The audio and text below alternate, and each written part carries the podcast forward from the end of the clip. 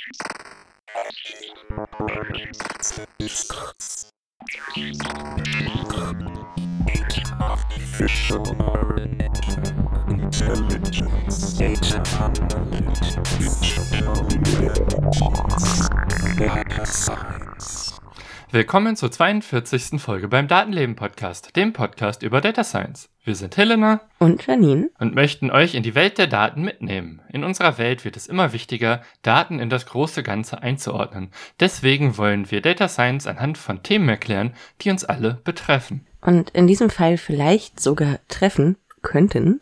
Äh, willkommen zu der Folge mit der Antwort auf das Leben, das Universum und den ganzen Rest. Es ist die 42. Folge und natürlich können wir es uns nicht nehmen lassen, Folge 42 einem Thema zu widmen, das äh, ja vielleicht dem großartigen Werk äh, Per Anhalter durch die Galaxis von Douglas Adams ein bisschen würdig ist. Und worum könnte es dabei gehen? Vielleicht um Wahrscheinlichkeiten. Es ist nicht ganz die Frage, wie wahrscheinlich ist es, dass äh, die Erde für eine intergalaktische Umgehungsstraße gesprengt wird, aber äh, so in der Art, eventuell. Wir wollen nämlich über die Wahrscheinlichkeit reden, mit der Asteroiden die Erde treffen könnten oder nicht. Also es geht um Wahrscheinlichkeit und Gefährlichkeit von so etwas, welche Asteroiden gerade unter Beobachtung stehen und wo und wie das eingesehen werden kann, wie zum Beispiel der Orbit von Asteroiden berechnet wird, was bisher schon so die Erde erwischt hat und was eigentlich beim Asteroiden Bennu so los ist, der schon lange auf der Beobachtungsliste steht. Naja, und natürlich geht es auch ein bisschen darum, wie so ein Einschlag vielleicht sogar verhindert werden könnte, wenn er denn mal eintreten würde, können, können würde. Oder so in der Art. Ja. ja, Wahrscheinlichkeiten umgeben uns äh, in allen möglichen Themenbereichen und sie sind hilfreich, da sie ein Maß bieten, um abzuschätzen, ob Ereignisse passieren können und ob man sich darauf vorbereiten sollte. Dabei ist es allerdings nicht nur relevant, wie wahrscheinlich ein Ereignis ist, sondern auch, wie groß die Folgen sind, die es auslöst. Deswegen dachten wir uns, befassen wir uns zum Thema Wahrscheinlichkeiten mal anhand des Themas Asteroideneinschläge.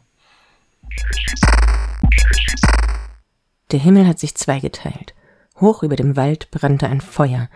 Der Riss durch den Himmel wuchs an und der ganze Norden war von Feuer bedeckt. In diesem Moment wurde es so heiß, dass es schien, als würde meine Kleidung brennen.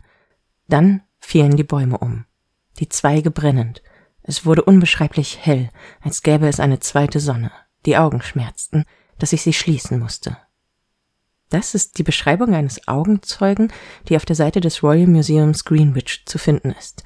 Am Morgen des 30. Juni 1908 ereignete sich etwas Unbeschreibliches über Tunguska, das bis heute viele Menschen rätseln lässt, was die Ursache dafür war. Seit über einem Jahrhundert versuchen Forschende, die Puzzleteile zusammenzusetzen. Es gibt immer noch nicht die eine wahre Erklärung, die ohne Widersprüche ist. Es gibt immer nur eine am meisten akzeptierte Erklärung und die besagt, dass ein Asteroid oder ein Komet in die Erdatmosphäre eingedrungen ist, als Meteor über den Himmel zog, bis er schließlich unter der Hitze und dem Druck zerborsten ist, ehe er auf der Erde aufschlug. Es wird vermutet, dass der Meteor mit einer Größe von 30 bis 50 Metern in einer Höhe von etwa 10 Kilometern explodierte. Die freigesetzte Energie zerstörte eine Fläche von rund 2000 Quadratkilometern. Etwa 80 Millionen Bäume wurden wie kleine Zahnstocher umgeknickt. In über 60 Kilometern Entfernung zum Ereignis wurden Fenster eingedrückt. Menschen wurden vermutlich nicht verletzt, aber hunderte Rentiere starben durch die Explosion. Die Explosion war auch in 1000 Kilometern Entfernung noch zu hören. Und der Nachthimmel im weit entfernten Nordirland wurde hell genug, ohne eigenes Licht die Zeitung zu lesen. Es wurde weder ein Einschlagskrater gefunden, noch Überreste eines Objektes, das hier vielleicht eingeschlagen ist. Auch deswegen wurde viel spekuliert, was passiert sein könnte. Neben dem explodierenden Himmelskörper wurde auch spekuliert, ob nicht auch ein sehr dichter Himmelskörper aus Eisen an der Atmosphäre abgeprallt sein könnte. Oder es wird über einen vulkanähnlichen Ausbruch von Erdgas spekuliert. Selbst der Absturz eines UFOs wurde zahlreich vermutet. Auch wegen vieler Ungereimtheiten, Dingen, die nicht ganz zusammenpassen, bleibt dieses Ereignis interessant, selbst wenn sich die Wissenschaft einig ist. Vermutlich werden wir nie absolut sicher aufklären können, was passiert ist. Was davon bleibt, ist, dass jedes Jahr am 30. Juni mit dem Tag des Asteroiden daran erinnert wird und uns damit ins Bewusstsein gerufen wird, dass in unserer Galaxie Dinge vorgehen, auf die wir besser einen Blick haben sollten. Ja, und äh, bei Asteroideneinschlägen, ja, ist es nicht nur, wie gesagt, relevant, wie wahrscheinlich ist es, dass wir getroffen werden, sondern auch, wie gefährlich dieses Ereignis dann ist. Es gibt nämlich Asteroiden, die sind winzig klein, manche machen einfach nur kleine Sternschnüppchen, äh, manche sind schon größer und einige können ja auch potenziell ganze Zivilisationen auslöschen. Und um das darstellen zu können, gibt es in der Astronomie verschiedene Skalen, um Asteroiden zu bewerten. Und zwar gibt es da einmal die Turin-Skala, nach der Stadt Turin benannt. Und diese Skala ist eine Mischung aus der aktuellen Wahrscheinlichkeit, dass ein Asteroid die Erde trifft und des potenziellen Schadens, den er anrichten kann. Dabei gibt es feste Kategorien. Null heißt, es passiert nichts. Also Wahrscheinlichkeit ist so klein, dass keinen Grund dafür gibt, irgendwie anzunehmen, dass wir getroffen werden. Eins heißt dann, dass ein Asteroid neu entdeckt wurde und dass der Orbit des Asteroiden bisher kaum bekannt ist. Aber es innerhalb dieses kaum bekannten Orbits eben die Möglichkeit gibt, dass der auch die Erde treffen könnte. Dann gibt es die Stufen 2 bis 4, die im Wesentlichen bedeuten, dass Astronomen weiter den Asteroiden beobachten müssen, um eben den Orbit und das Risiko besser einschätzen zu können. Das ist letztlich auch bei Stufe 1 bekannt. Das heißt, die Stufen 1 äh, bis 4 heißen, ja, es ist Aufmerksamkeit von Astronomen benötigt. Und ein wichtiger Punkt der Skala von 1 bis 4 ist dann auch, ja, dass man davon ausgeht, dass es höchstwahrscheinlich wieder irgendwann auf Null sinken wird, sobald man genug Beobachtungen gemacht hat. Und bisher war der Asteroid Apophis mit Klasse 4 das am höchsten eingestufte Objekt. Das war so Anfang der 2000er. Es wurde, nachdem es auf äh, Klasse 4 eingestuft wurde, auch recht schnell wieder auf Stufe 1 zurückgestuft und ist seit über 10 Jahren mittlerweile auf Stufe 0. Derzeit also zum Zeitpunkt der Aufnahme gibt es seit etwa zwei Wochen ein neues Objekt, das auf Stufe 1 ist. Das heißt, es ist bisher noch sehr wenig beobachtet worden und deswegen, ja, soll man das jetzt noch weiter beobachten.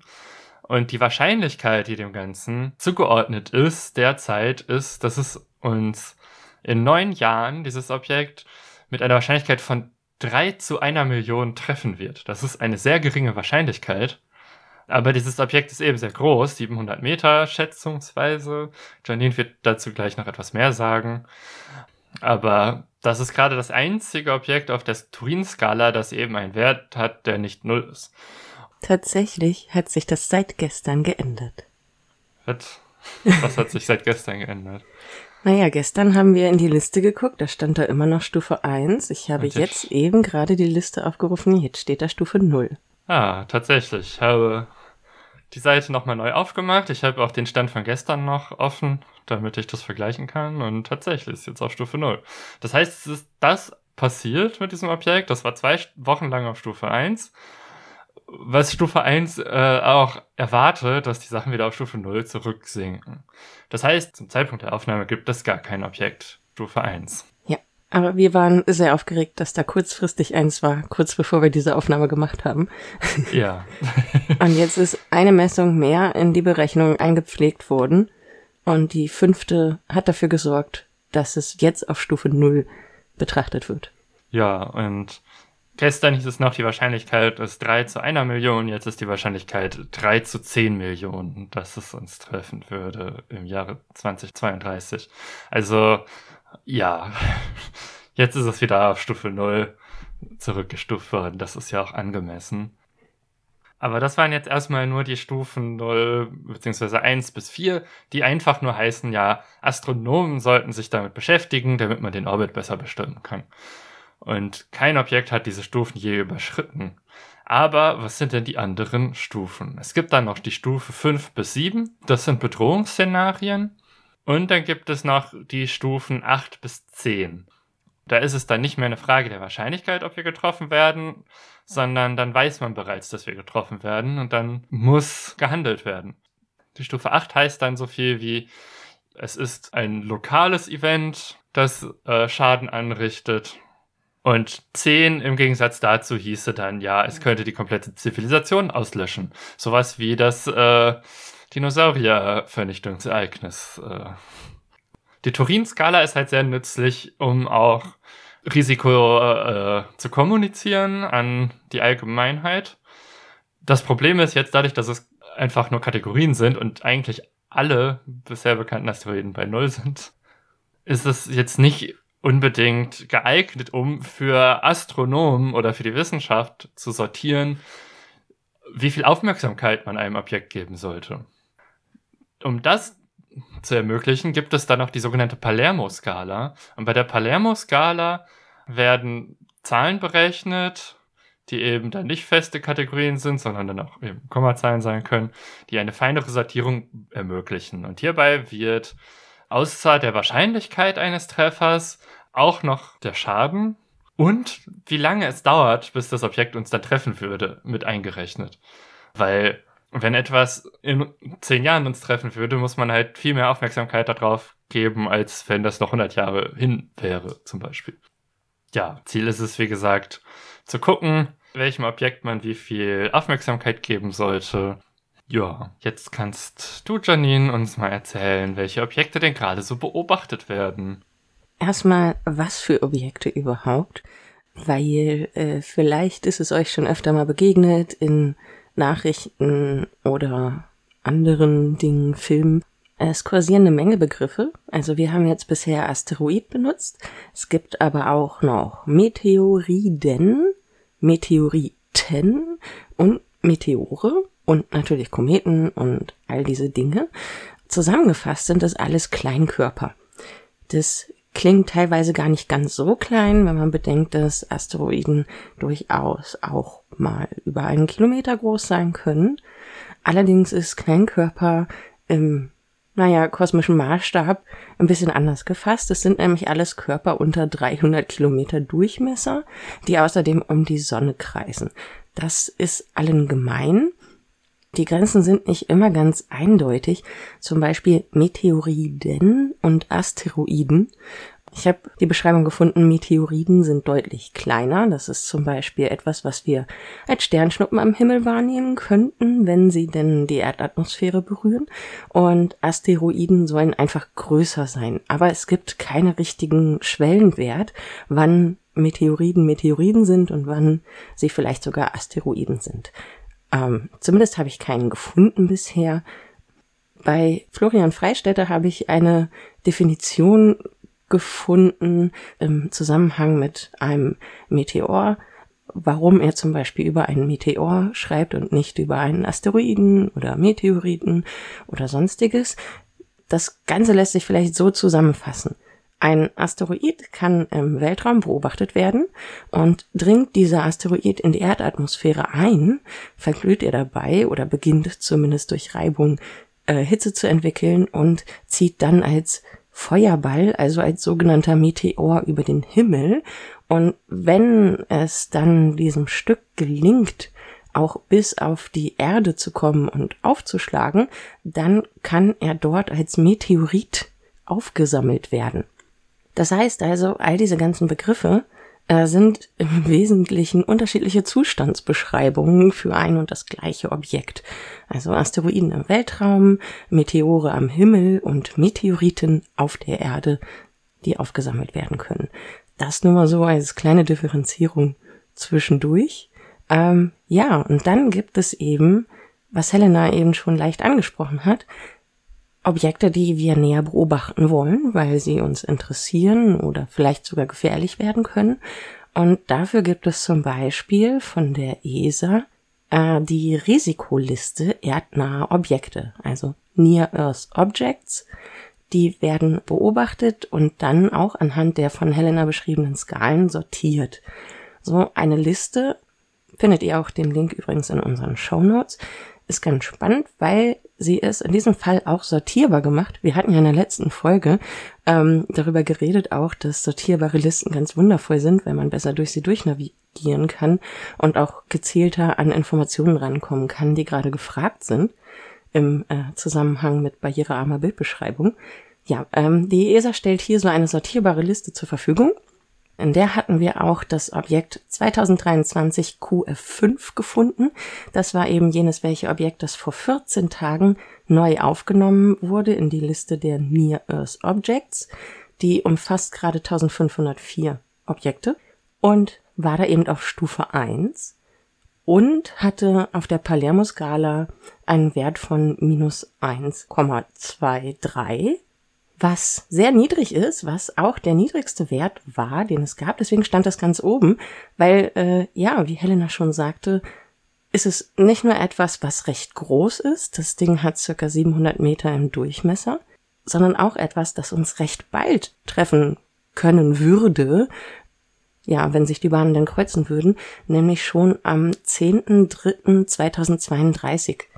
Und ähm, aus dieser Summe heraus entsteht eben, dass es ganz oben steht, auf dieser Liste an Objekten, die gerade mit dem höchsten Risiko sozusagen versehen werden. Was da vielleicht noch interessant ist und wie man diese Liste ähm, verstehen und benutzen kann, ist, dass viele Objekte der Durchmesser zum Beispiel in Metern angegeben wird, aber mit einem Sternchen dahinter. Das bedeutet, dass noch nicht ganz klar ist, was der tatsächliche Durchmesser ist, sondern dass nur so in etwa der Durchmesser ist, der gerade an der Stelle mit dem größten Durchmesser angenommen wird. Die Objekte sind meistens nicht kreisrund, deswegen kann man die sich nicht als Kugeln vorstellen, sondern manchmal sind sie auch länglich. Und ähm, diese 700 Meter beziehen sich eben auf den größtmöglichen wahrscheinlichen Durchmesser, der aber noch nicht bestätigt ist. Es gibt einige Objekte, die haben kein Sternchen dran. Da ist die Zahl relativ genau durch viele Beobachtungen dann angegeben. Und äh, es kann in dieser Liste auch auf historische Daten zugegriffen werden. Da wird halt jede andere Berechnung, die bisher durchgeführt wurde und in die Liste eingegangen ist, auch aufgefasst, so dass äh, gesehen werden kann, dass zum Beispiel dieses neue Objekt von vor 14 Tagen am 24.08. das erste Mal in die Liste aufgenommen wurde mit Daten und da ähm, auf dem auf der Palermo-Skala auf dem Maximum eine minus 3,23 hatte. Und das ist dann in den nächsten Beobachtungen immer geringer geworden, bis zum 5.9., bis jetzt schließlich die aktuellste Berechnung eingepflegt wurde, die ist vom 6.9. Also es braucht manchmal offensichtlich ein paar Tage, bis die auftauchen, die halt von minus 1,23 wieder auf minus 2,42 hochgesprungen ist, weswegen es jetzt auf Stufe 0 ist. So, das mal dazu, was da überhaupt so für Daten mit drin stecken.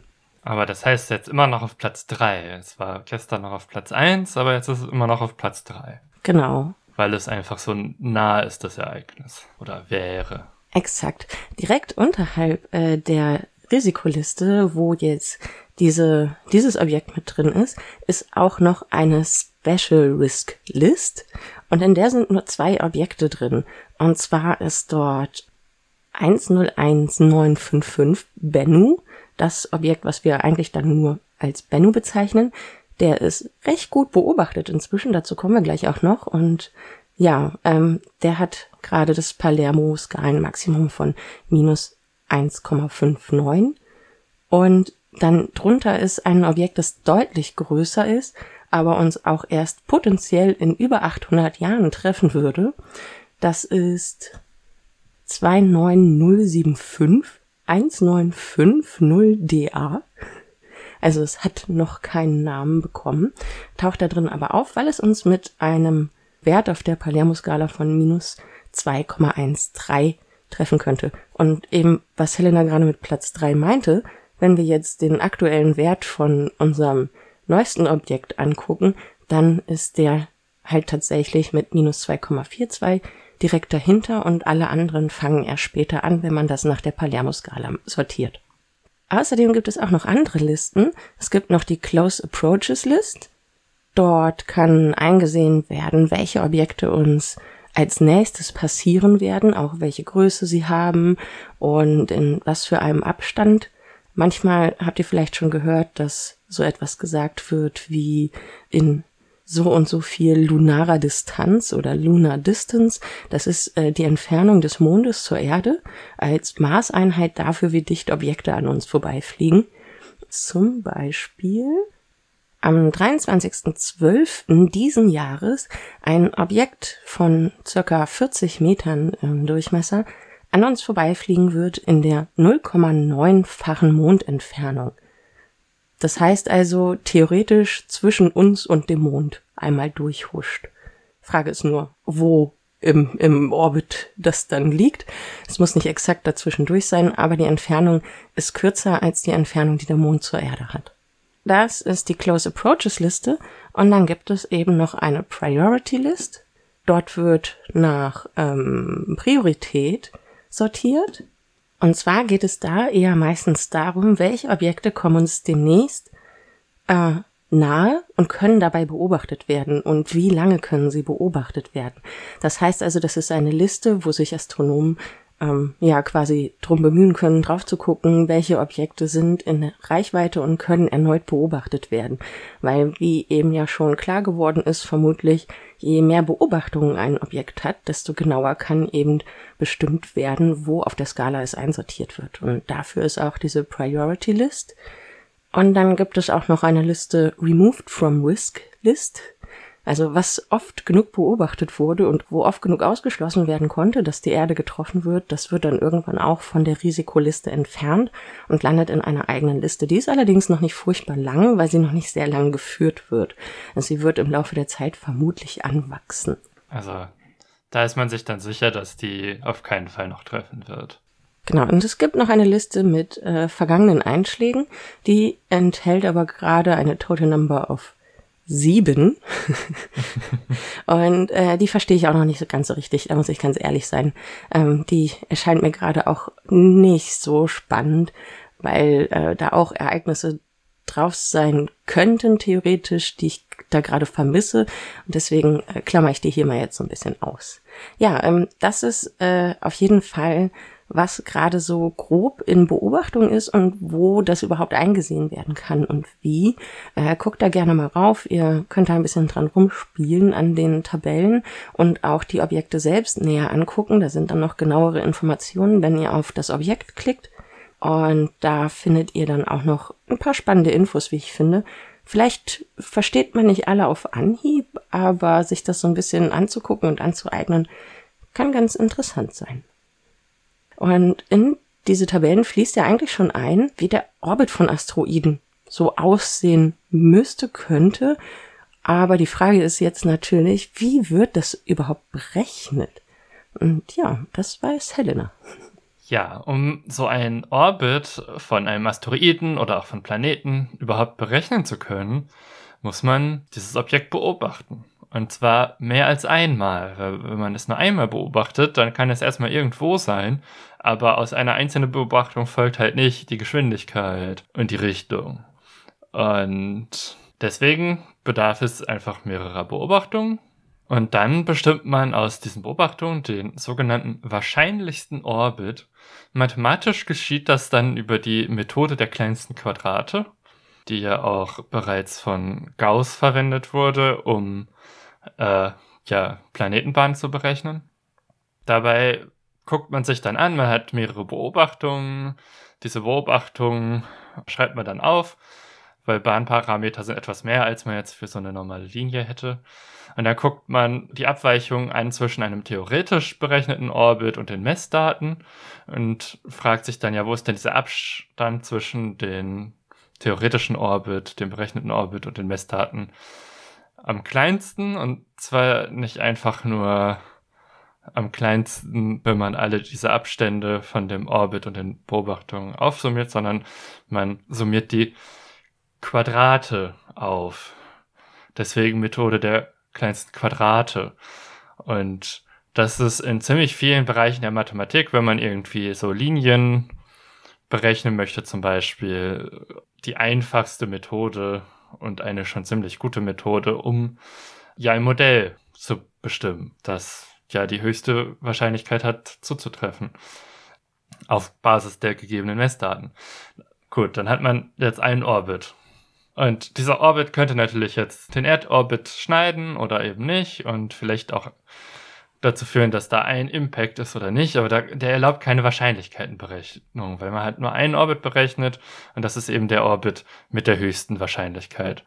Um jetzt eine Wahrscheinlichkeit berechnen zu müssen, muss man bedenken, ja, so eine Beobachtung ist ja nicht immer ganz exakt. Man kann ja nicht, wenn man von der Erde sich etwas anguckt, die Position am Himmel eines Objektes irgendwie auf einen Millimeter genau bestimmen und weiß dann genau, wie der Orbit sein muss.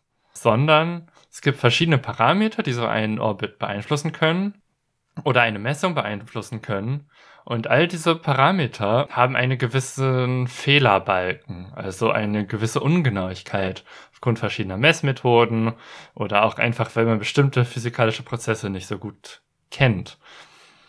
Und um jetzt eine Wahrscheinlichkeit zu berechnen, ja, hat man eine Zeit lang quasi ganz viele Orbits berechnet auf Basis eben dieser Messunsicherheiten und der anderen Parameter, die man nicht so genau wusste. Und statt jetzt irgendwie ganz viele Orbits zu berechnen, also man berechnet immer noch ganz viele Orbits, versucht man jetzt nicht irgendwie geschickt gute Orbits sich anzugucken, sondern man versucht jetzt durch die Rechenpower, die man in den letzten Jahren dazu gewonnen hat, möglichst einfach alle theoretisch denkbaren Orbits zu berechnen. Und dann ist eben der Anteil der Orbits, die eine Kollision beinhalten, die Wahrscheinlichkeit. Also wenn man dann irgendwie eine Million Orbits berechnet hat für ein Objekt und drei davon treffen die Erde, dann ist die Wahrscheinlichkeit eben drei zu einer Million. Wahrscheinlich berechnet man mehr als eine Million, äh, weil es doch sehr viele Parameter gibt.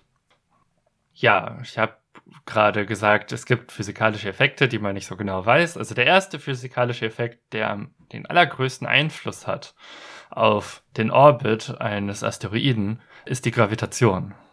Und die versteht man ziemlich gut. Man kennt dann ganz viele Objekte, wie Planeten, und all die gehen dann eben ein in den Orbit von so einem Asteroiden. Welcher Planet ist da nah? Und dann kann es zum Beispiel sein, wenn so ein Asteroid sehr nah an der Erde vorbeifliegt, also zwischen Erde und Mond, dass äh, je nachdem, wo genau der dann lang fliegt, der unterschiedlich stark beeinflusst wird. Und so etwas verändert dann eben die Wahrscheinlichkeiten, die sich danach ergeben. Das äh, ist dann gut, wenn man nach so einem nahen Vorbeiflug einmal alles neu berechnet und sich genau beobachtet, wie hat sich das jetzt verändert. Es erschwert allerdings ein bisschen die Vorausberechnung von solchen ja, Kollisionswahrscheinlichkeiten, weil teilweise kann eben sowas drastisch den Orbit verändern.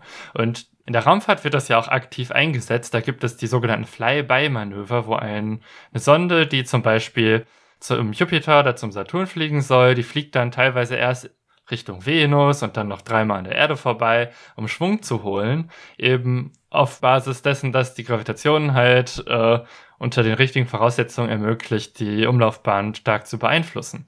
Und den Effekt nutzen wir da gezielt aus. Der kann es allerdings ja auch ein bisschen erschweren, eben so einen Orbit vorauszuberechnen, wenn man nicht alle Parameter genau kennt. Was man ja in der Regel bei Raumfahrzeugen, die man losgeschickt hat, kennt man die tendenziell relativ gut. Im Gegensatz zu einem Asteroiden, den man irgendwie dreimal beobachtet hat bisher. Das andere Problem, das man hat, ist, es gibt nicht nur gravitative Kräfte, die den Orbit beeinflussen können, sondern auch noch andere Dinge, wie wenn ein Komet zum Beispiel sehr viel Masse verliert, dadurch, äh, dass die Sonne drauf scheint und so ein Komet besteht ja aus sehr viel Eis und das Eis ausströmt. Das wäre zum Beispiel eine Möglichkeit. Und eine andere Möglichkeit ist der sogenannte Jakowski-Effekt. Und dieser Effekt besagt, ja, wir haben jetzt einen Asteroiden und dieser Asteroid hat eine Umlaufbahn. Und der Asteroid dreht sich um sich selbst, das so wie die Erde auch. Es gibt da quasi Tag und Nacht auf diesem Asteroiden. Und das heißt, dass die eine Seite warm wird, wenn sie von der Sonne beschienen wird, die andere Seite kühlt ab. Dadurch, dass der sich dreht, ist dann da, wo der sich von der Sonne gerade weggedreht hat, ist immer noch warm und der strahlt dann eben die Wärme in eine andere Richtung ab, als er die Wärme von der Sonne aufgenommen hat. Und je nachdem, wie schnell diese Energie wieder durch Wärmestrahlung abgestrahlt wird, verändert sich ganz leicht der Orbit. Das ist zwar nur ein sehr kleiner Effekt, wenn man sich jetzt anguckt im Vergleich zu gravitativen Effekten, was passiert. Aber wenn man so einen Asteroiden einige hundert Jahre lang beobachtet, dann kann er schon einen gravierenden Unterschied machen. Das wollte man sich dann näher angucken. Und deswegen gab es tatsächlich auch vor einigen Jahren eine Satellitenmission zu einem Asteroiden. Und das war Bennu. Über den reden wir später dann nochmal mehr. Ich fand, man kann über dieses Thema gar nicht reden, ohne nicht auch darüber zu reden, welche bemerkenswerten Einschläge es bereits gab. Ja. das stimmt. Und deswegen habe ich mir ausgedacht, ich erzähle noch mal was dazu. Es gab natürlich das Tunguska-Ereignis, das lange auch heiß diskutiert war, was die Ursachen anging, weil es eben so verdammt wenig Menschen beobachtet haben. Äh, Im Einspieler gab es dazu ja schon einiges. Und es gab den berühmten Zwischenfall, den Helena eben auch schon erwähnt hat, mit den Dinosauriern vor etwa 66 Millionen Jahren. Zwischenfall ist vielleicht etwas milder ausgedrückt. Äh, sehr viele Tiere und Pflanzen sind dabei vernichtet worden. Es ist eines der großen Massensterben, das dieser Planet bereits erlebt hat und wo vermutlich ein Asteroideneinschlag für verantwortlich ist. Also da ist sich die Wissenschaft heutzutage relativ sicher. Ich glaube, letztes Jahr wurde sogar herausgefunden, dass das im Frühling passiert ist. Oh. Also man kennt das genaue Jahr nicht, aber die Jahreszeit aufgrund von archäologischen Untersuchungen äh, in der Nähe der wahrscheinlichen Einschlagstelle. Interessante Artikel kann ich gerne verlinken. Auf jeden Fall, ja. Was, was sind denn bemerkenswerte Einschläge darüber hinaus, die vor allem vielleicht auch in jüngerer Zeit passiert sind? Da ist natürlich, eventuell erinnern sich einige dran, der Meteor zu erwähnen, der am 15. Februar 2013 über dem Ural in Russland in die Erdatmosphäre eintrat und explodierte äh, und dabei sogar recht viel Zerstörung ausgelöst hat. Es haben einige dieser äh, Dashcams, Kameras in Autos, die in Russland sehr verbreitet sind, haben das aufgezeichnet. Deswegen ist es auch relativ gut dokumentiert. Es war in den frühen Morgenstunden, viele Menschen waren schon unterwegs und plötzlich zog ein gleißender Feuerball über den Himmel und explodierte in einem sehr grellen Licht. Und dann gibt es noch wiederum einige Überwachungskameras, wo gezeigt wird, wie äh, daraufhin in einem recht großen Gebiet Fensterscheiben zerborsten sind, Wände gewackelt haben und eben auch Menschen verletzt wurden. Dieser Meteor ist in etwa 20 Kilometern Höhe zerborsten. Ähm, man bezeichnet es auch als Airburst nahe der russischen Stadt Tscheljabinsk. Und dabei wurden mehr als 7000 Gebäude beschädigt und über 1500 Personen verletzt. Im Bericht vom DLR zum zehnten Jahrestag wird außerdem erwähnt, dass einige Personen sogar einen leichten Sonnenbrand erlitten haben, weil nämlich als der Airburst stattfand, die UV-Strahlung eine Intensität erreicht hat, die kurzfristig 30 mal heller als die Sonne gestrahlt haben soll. Also dieser Lichtblitz, in dem der Meteor zerbarst, war 30 mal heller als die Sonne und deswegen haben Menschen einen leichten Sonnenbrand erlitten. Äh, krass ja, da steckt einiges an Energie hinter. Und äh, woher kommt diese Energie?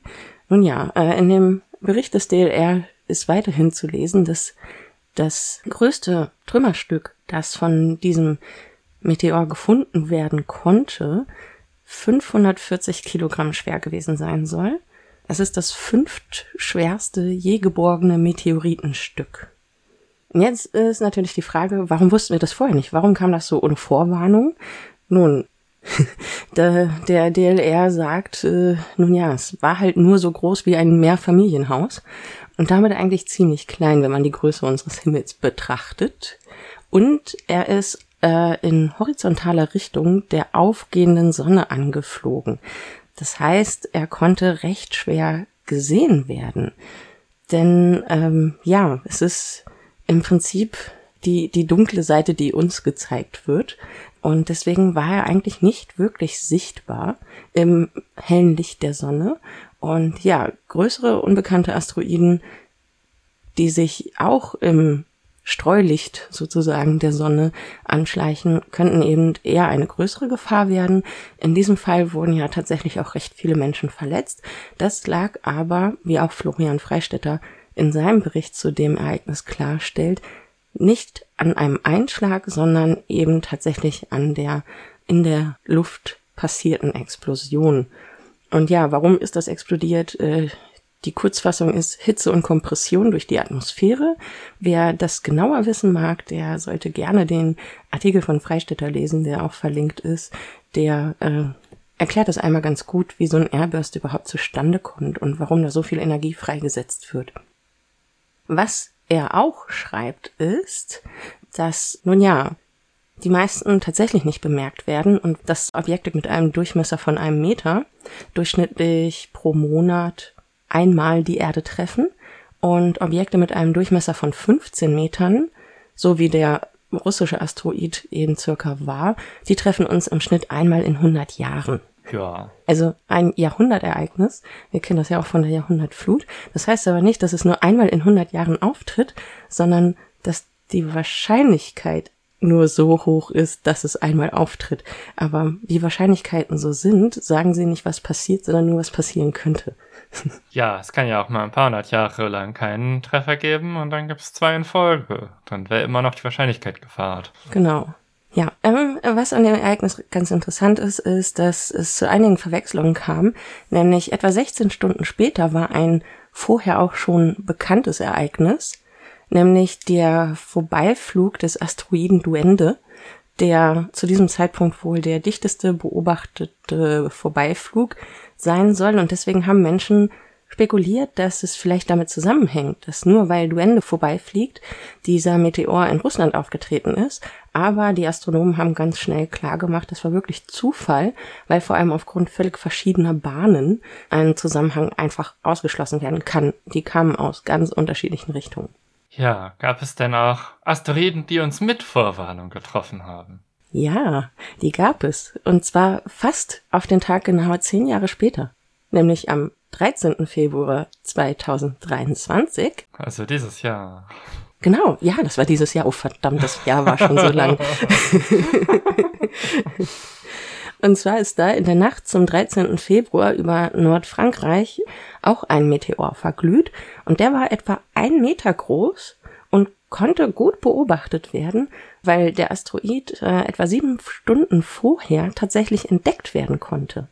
Und zwar hat ein Observatorium in Ungarn ihn entdeckt und dann an das Minor Planet Center der NASA gemeldet, wo solche Asteroidenmeldungen gesammelt werden.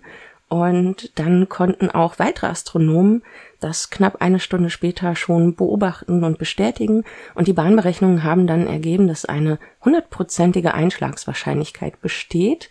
Und ja, das wurde dann eben beobachtet. Sichtbar war das Ereignis in Belgien, den Niederlanden, im Süden Englands und dem Nordwesten Deutschlands. Und ja, weil der Durchmesser eben nur ein Meter war, hat das Ereignis wahrscheinlich auch gar nicht so große Wellen geschlagen. Aber es ist erst der siebte Asteroid, der noch vor seinem Eintritt in die Erdatmosphäre entdeckt worden ist. Und die letzten dieser drei Fälle haben sich tatsächlich auch im letzten Jahr ereignet.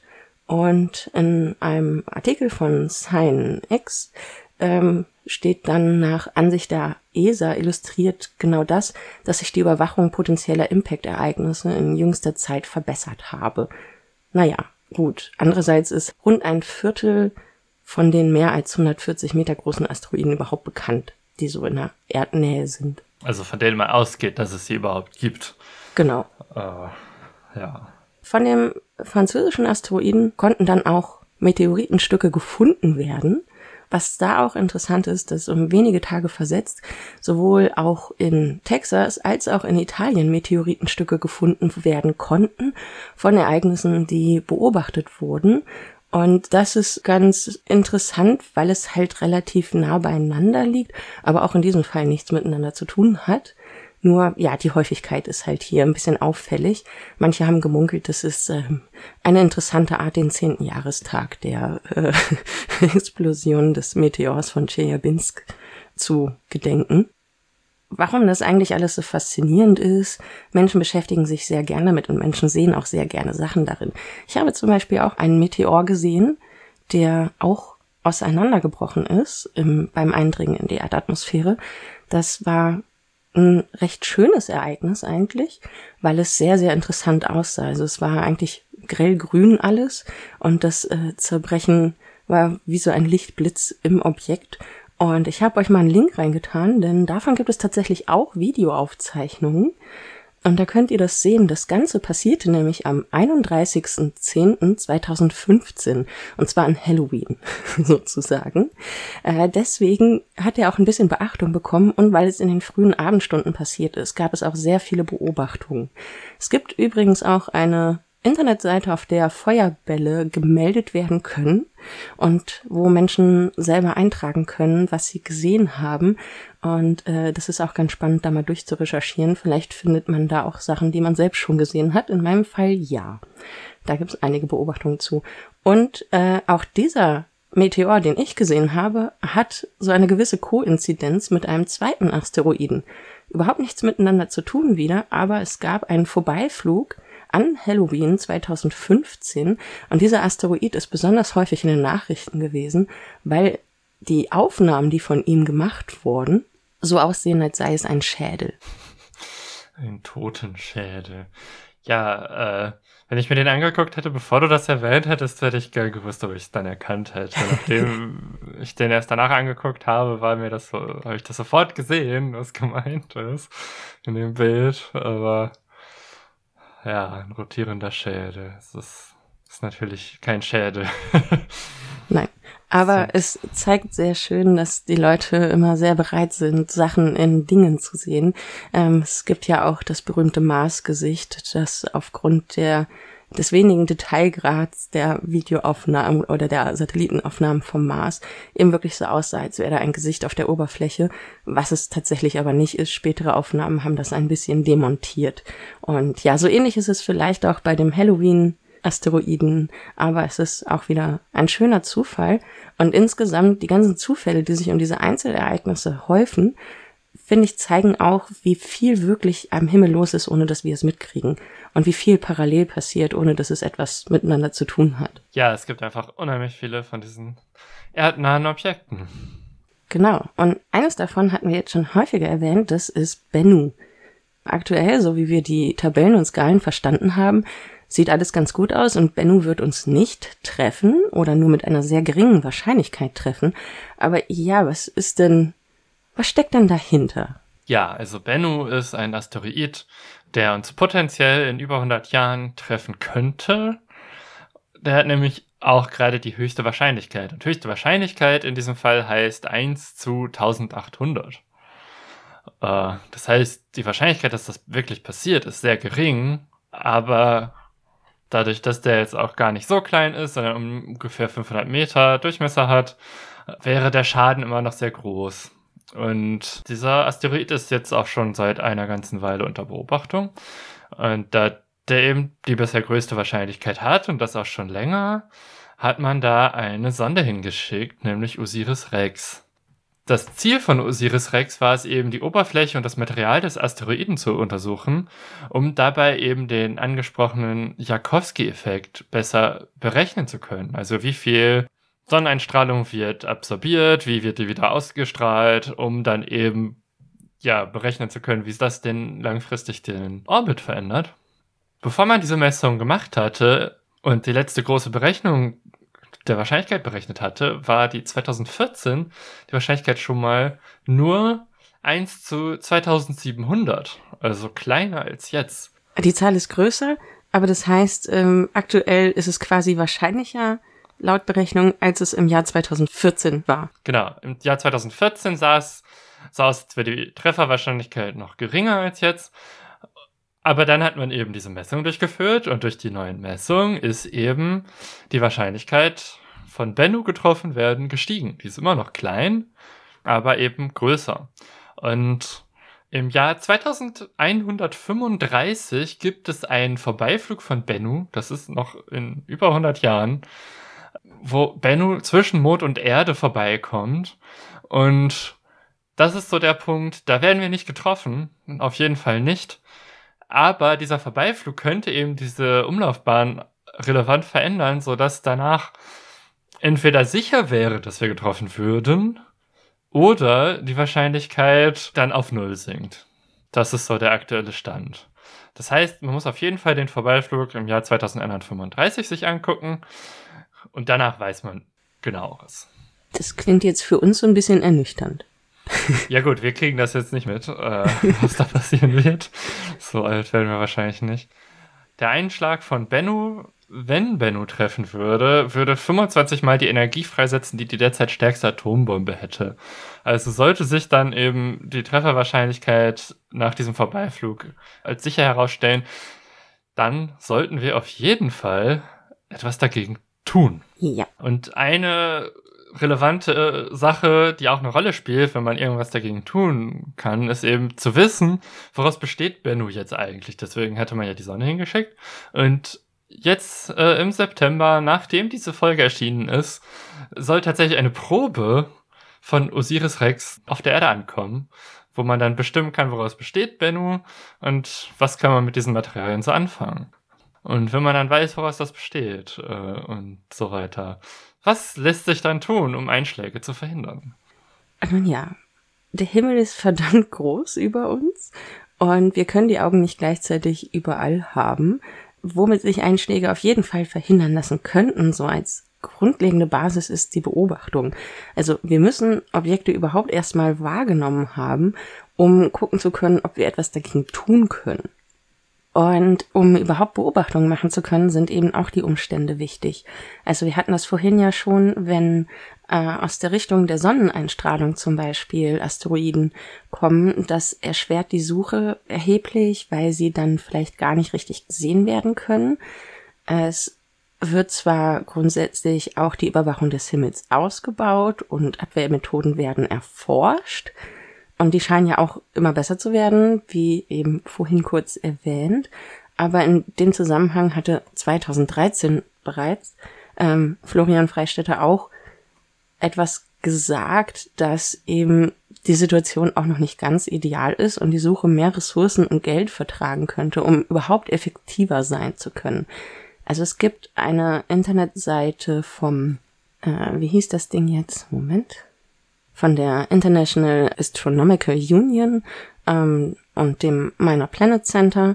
Dort kann zum Beispiel eingesehen werden, wie zu einem bestimmten Zeitpunkt die Sky Coverage aussah. Man kann sich da einen Plot erstellen, der einem zeigt, ähm, zu welchem Zeitpunkt, zu wie viel der Himmel tatsächlich abgedeckt beobachtet werden konnte.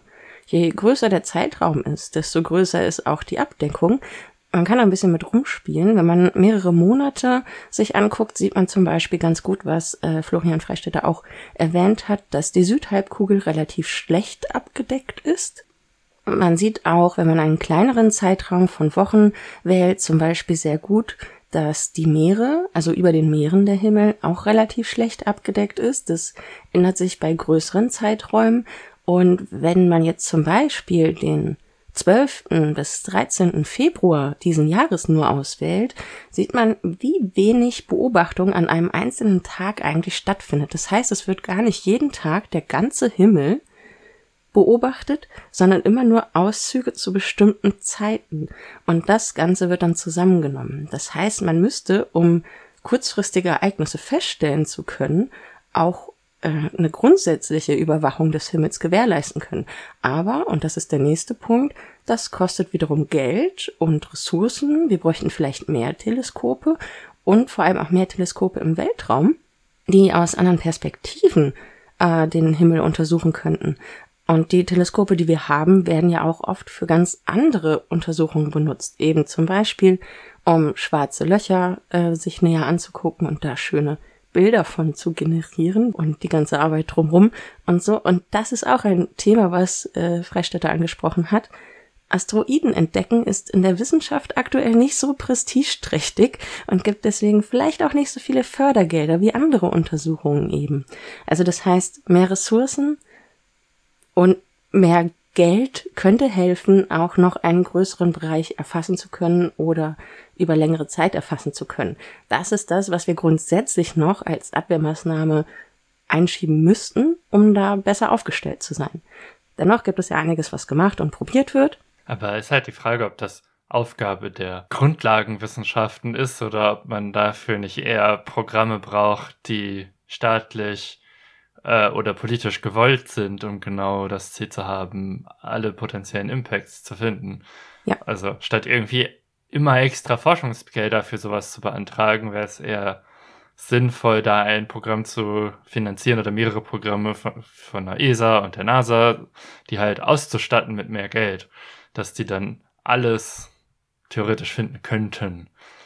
Genau. Ja, weil im Moment passiert sehr viel der Asteroidenentdeckung ja gar nicht von ja, großen Forschungsinstituten, sondern nennenswerter Teil wird durch äh, Amateurastronomen abgedeckt die einfach, weil sie Spaß haben, den Himmel beobachten. Und die meisten erdnahen Objekte kommen eben daher. Das heißt, es ist sehr stark hobbygetrieben. Exakt. So, die Berechnung dann für die Orbits und so, dafür gibt es dann eben die großen Institute, die das machen, aber die machen halt nur einen sehr kleinen Teil der Beobachtung. Und wenn jetzt so eine Beobachtung aber dann tatsächlich passiert ist, ähm, egal auf welcher Grundlage, dann kann eben darüber nachgedacht werden, was zu tun ist. Und zwar gibt es zwei Optionen laut der ESA. Die eine Option ist ablenken und die andere zerstören. Zerstören ist tatsächlich bei größeren Objekten gar nicht so trivial und Stand heute eher nicht möglich, beziehungsweise auch nicht ratsam, weil dabei ja auch größere Trümmerteile entstehen können und unvorhersehbar ist, wo und wie die sich dann verhalten, wo die langziehen. Ähm, deswegen wird das eher verworfen und dann bleibt noch das Ablenken. Und das Ablenken, da werden auch unterschiedliche Möglichkeiten diskutiert. Zum Beispiel könnte man Raketenantriebe oder Nuklearantriebe an Asteroiden anbringen und einfach dadurch ihre Bahn verändern, dass man ihnen einen Schub gibt damit. Oder ein Sonnensegel drauf anbringen, das einfach auch die Bahn verändert. Ja, wenn man genug Zeit hätte, wäre ein Sonnensegel sicher nicht schlecht. Genau. Allerdings ja, Zeit ist manchmal so der Faktor, wenn wir die Sachen erst sehr spät finden. Eine andere Option ist noch das Rammen von Objekten mit anderen kleineren Objekten oder Dinge darauf einschlagen lassen. Und manches ist vielleicht nicht so wirklich möglich, vielleicht technisch nicht, vielleicht zeitlich nicht. Und die Frage ist auch wirklich, wollen wir versuchen, irgendwie mit riesigen Wasserstoff- oder Nuklearsprengköpfen so ein Ding auseinander zu, zu dingsen? Ich meine, das müssten wir vorher auf diesem Planeten hier haben und wir sind Menschen. Also, naja, vielleicht auch nicht so die klügste Idee, insgesamt so eine große Waffe zu bauen. Und deswegen ablenken. Aber wie? Äh, inzwischen sind die Überlegungen dazu so weit gegangen, dass die DART-Mission inzwischen schon abgeschlossen ist. Das heißt, wir überlegen nicht nur, wie kann das passieren, sondern wir haben schon versucht, wie das passieren kann. Und die DART-Mission, das ist der Double Asteroid Redirection Test. Also der Doppelasteroiden Neuausrichtungstest. Ja. Was ist da passiert? Es wurde ein Objekt gebaut, das recht schwer war. Und es wurde ein Asteroidenpaar ausgesucht. Das ist nämlich der Doppelasteroid Didymos und sein Begleiter Dimorphos. Die Forschung hat berechnet, wie groß ein Objekt sein müsste, um Dimorphos vielleicht in seiner Bahn zu beeinflussen es wurden einige Instrumente und Module an diesem Objekt angebracht, die dann auch Messungen durchführen konnten für den Zeitpunkt des Ausschlags und was danach passiert ist. Und dann ist im November 2021 eine Rakete gestartet, die DART ins All gebracht hat. Dann ist dieses DART-Modul dahin gereist und ist im September 2022 auf dem kleineren Asteroiden, der den größeren umkreist, eingeschlagen. Das Ziel dieser Mission war es, eine Verkürzung der Umlaufzeit. Also der kleine Asteroid hat um den größeren rum eine bestimmte Umlaufzeit. Der Einschlag war so kalkuliert circa, dass ähm, zehn Minuten kürzer die Umlaufzeit sein sollte.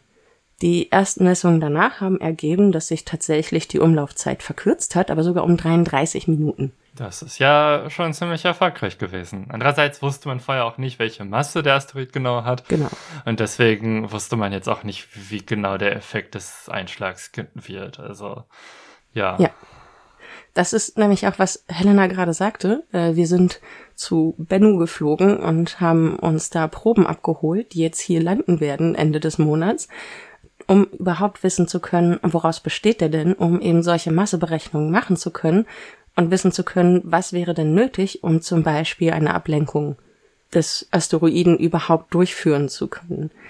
Weil, ja, dabei werden ja Impulse übertragen von dem einschlagenden Objekt auf das äh, in seiner Umlaufbahn befindliche Objekt, damit diese überhaupt verändert werden kann. Und nun ja, welche Masse braucht es denn halt, damit da überhaupt ein Effekt eintritt? Und überhaupt, wie sieht der Effekt über die lange Zeit aus? In, Im Fall der DART-Mission ähm, soll eine Folgemission das überprüfen. Die wird Hera genannt und soll zwischen 2024 bis 2027 eben neue Erkenntnisse bringen und nochmal den Asteroiden besuchen und die Folgen des Einschlags überhaupt genauer erfassen können, damit die Forschung da noch nähere äh, Erkenntnisse draus ziehen kann für weitere Überlegungen, wie denn Asteroidenabwehr aussehen kann. Bin gespannt, was da rauskommt. Es hat ja leider nicht geklappt, Hera gleichzeitig mit Dart loszuschicken und äh, das während des Tests schon alles mitzumessen. Das wäre optimal gewesen, aber ja, aufgrund von Budgetkürzungen hätte das dann nicht mehr geklappt. Aber es gab ja auch ein paar Erkenntnisse dann direkt vom Einschlag und vielleicht ist so ein zeitversetztes Ding auch gar nicht so verkehrt. Ja, das war jetzt alles und das war schon ziemlich viel, was wir zum Thema Wahrscheinlichkeiten und Asteroiden sagen konnten. Dann kommen wir doch mal zum Fazit. Also, ich fand es auf jeden Fall äh, sehr spannend, das zu recherchieren und nochmal nachzugucken, wie man jetzt eigentlich die Wahrscheinlichkeit berechnet, dass man eben möglichst versucht, alle denkbaren Orbits mitzunehmen die auf Basis der Messdaten möglich sind, äh, um dann eben eine möglichst akkurate Wahrscheinlichkeit zu berechnen. Und mir war jetzt auch nicht klar, dass es eben diese Palermo-Skala gab, bei der auch, wie lange dauert es denn eigentlich, bis der Asteroid uns trifft, eine Rolle spielt. Ja, und gleichzeitig wurden wir bisher, seit wir das beobachten, noch nicht so oft getroffen mit Vorwarnung. Aber es passiert jetzt langsam. Das heißt, äh, es wird besser. und es gibt erste Ansätze zum Abwehren von Asteroiden. Und sollte uns Bennu tatsächlich dann treffen, können wir das verhindern. Das ist schon sehr beruhigend. Ich habe, glaube ich, tatsächlich gar nicht so viel. Also du hast eigentlich schon alles gesagt, was ich auch in ein Fazit packen könnte. ich finde es auf jeden Fall ein super spannendes Thema wie eigentlich alle Themen, die wir uns angucken. Es hat ja Gründe, dass wir sie uns angucken. Okay, das gebe ich zu. Ähm, wir können es uns halt selbst aussuchen. Aber es ist ein sehr spannendes Thema, weil da so viel mit dran hängt. Also man kann über Wahrscheinlichkeiten reden, darüber, was eigentlich in diesem Universum passiert und wie uns das auf der Erde beeinflusst. Und das ist schon sehr schön. Das ist vielleicht das Fazit, das ich hier noch dranhängen kann, auch wenn das jetzt sehr schwammig klingt. ja, und außer zu wissen, wie wahrscheinlich etwas ist, ist es eben auch wichtig, zu wissen, wie groß ist denn das damit verbundene Risiko oder der Einfluss von diesem Ereignis wie dem Asteroideneinschlag.